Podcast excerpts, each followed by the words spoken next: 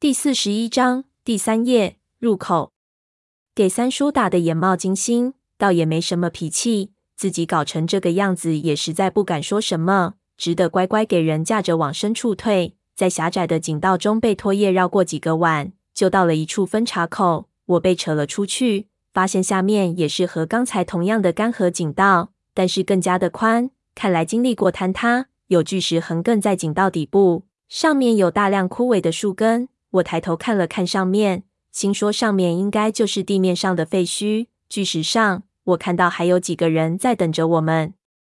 我走上去，一下就看到被裹得严严实实的胖子混在里面，还是昏迷不醒。有人正在给他打针，一下心头一放，暗叹一声：“上帝保佑！”看来在那白色的人救我的时候，另外有人救走了胖子。这王八蛋也算是命大了。同时，也看到那个浑身白色的人坐在朽木上，也戴上了防毒面具，缩在树根之间。那一身白色的皮肤在水里看着雪白，上面来看却十分的奇怪，好似发黄的一般。我仔细一看，就发现那是一套看上去非常旧的潜水服。再一看其他人，几乎也都穿着潜水服，不过都是新的。显然三叔的准备相当充分，在这里有潜水服会舒服很多。那人没注意我，我想到刚才几乎没看到他的样貌，心说这真是大恩人，要好好谢谢他。被人架着到他面前的时候，我就想道谢。结果那人头转过来，我就从防毒面具的镜片里看到一副十分熟悉的黑眼镜。我一下目瞪口呆，心说竟然是他，不由哎了一声。他抬头看到我，好像是笑了，就向我点了点头。我点头。刚想道谢，一边的三叔就走了过来，我给拖到三叔的面前，他蹲到了我的面前，打量了一下我，就叹了口长气：“你小子他娘的怎么这么不听话？”我感觉有点尴尬，事情搞成这个样子，实在是始料不及，也不知道怎么说了。想叫他，又被他做了个手势拦住了。他坐下来，也没责备我，只是立即轻声用长沙话问我道：“你别说话，我问你。”潘子和那小哥呢？我立即就把刚才我们经历的过的事情说了一遍。三叔听了就啧了一声，想不到这死胖子这么机灵，这一次也中招了。怎么了？我听他这么一说，心里也不舒服。这里的蛇太邪门了，会学人话。他的机关能模仿听到的声音，把你引过去。老子们差点给他们玩死。一边一个伙计道，在这鬼地方。你听到什么声音都不能信。我看了看胖子，就问三叔：“那家伙怎么样？没事情吧？”已经给他打了血清，接下来只能听天由命了。三叔看了看手表，对我道：“快把衣服脱了。”脱衣服？怎么了？我心说干嘛？他们已经自己动手了，一下我的上衣就给扯掉，我给按在井壁上，衣服一脱下。我立即就听到一声轻声的“我靠”，真有，不知道是谁发出的。我一下懵了，冷汗就下来了。这是什么意思？我背上有什么东西？就想转回去看背，却一下给按住了。别，别动！三叔轻声道：“就这么站着。”我开始起鸡皮疙瘩，就去感觉自己背上，但是仔细感觉，什么也感觉不到。那味道似有非有，难受得要命。我的背上是什么？我问道，才说了一句，听到三叔又嘘了一声。我的祖宗，这时候你就别好奇了，你等会就知道了。接着我就听到了火折子的声音。搞什么？我心叫起来，心说他难道想烧个尽忠报国出来吗？想着我就感觉背后烫起来，还没来得及做好准备。一下，我忽然就感觉到背脊上有东西动了。接着，我们都听到一连串叫声从我背后发了出来。让我毛骨悚然的是，那声音听着竟然像是婴儿的声音。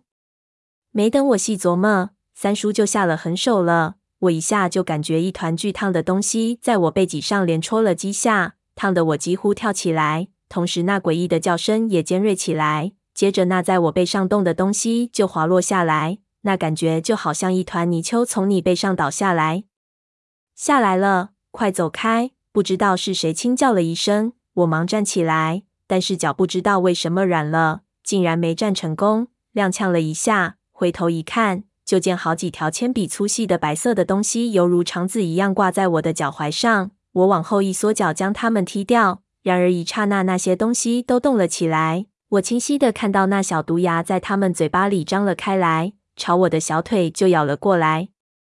就在那一刹那，边上有人出手，只见黑光一闪，一块石头就砸了下来，把第一只砸死。接着乱石拍下，瞬间这些小蛇的脑袋全部被拍扁了，变成一团浆糊。我缩起脚来一看，抹掉脸上的冷汗。就看到那是一条扭曲的好比肠子一样的蛇，白花花的，就剩个身子在不停的翻滚扭动。一下感觉到我背后的粘液顺着脊背滴落下来，我坐倒在地上就干呕了起来。三叔对着蛇又补了几刀，把它们砍成两截，才松了口气。他顺手把衣服递给我，擦擦干净穿上，把领口和裤管都扎紧了。这、这、这是怎么回事？我摸着后背道，发现那都是一条条很小的鸡冠蛇，但是这蛇不是红的，而是白色的，体型也非常小。这是刚孵出来的小蛇，皮都还没硬呢。你刚才在死人潭里待过，那里泥下面其实全是这种小蛇，有东西经过肯定会被附上。我们之前几乎每个人身上都有。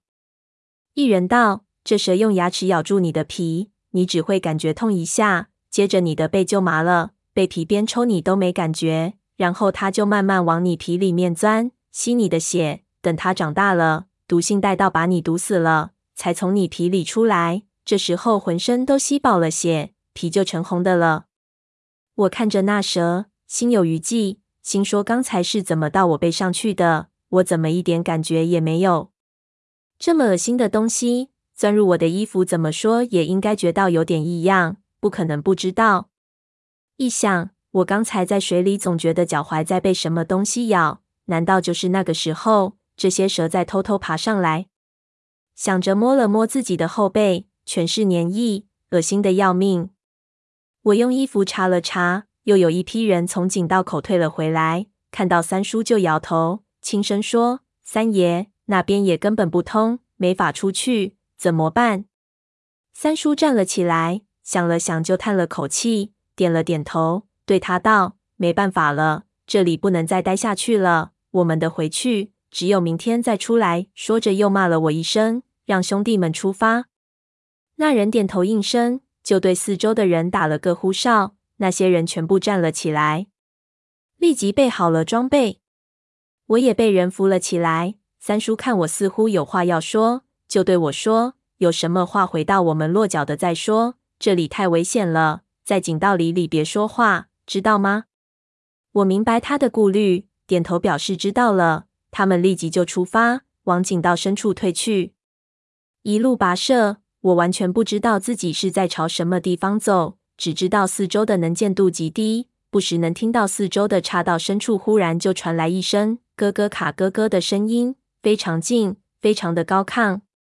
显然，这里是他们的地方。到处都有蛇在我们的周围，我有点紧张。然而这里到底是人多，有蛇一叫，立即就有人警戒那一个方向，这多少让我安心。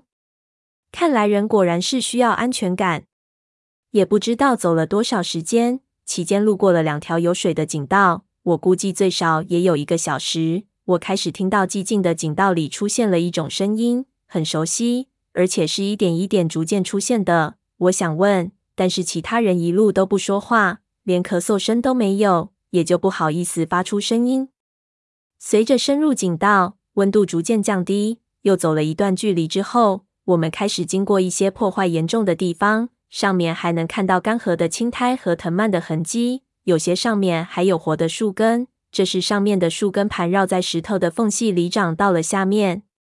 我们肯定这一段路是靠近地面。也许随便那块石头一捅就能看到阳光了。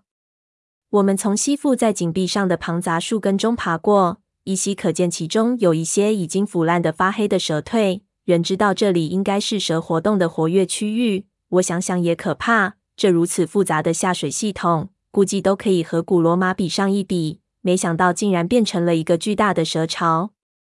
这种生物防御的技术在西域算是高科技了。不知道当时这个国家为什么没有继续称霸下去？我感觉有可能是终于有一个国家发现了对付这些毒蛇的方法。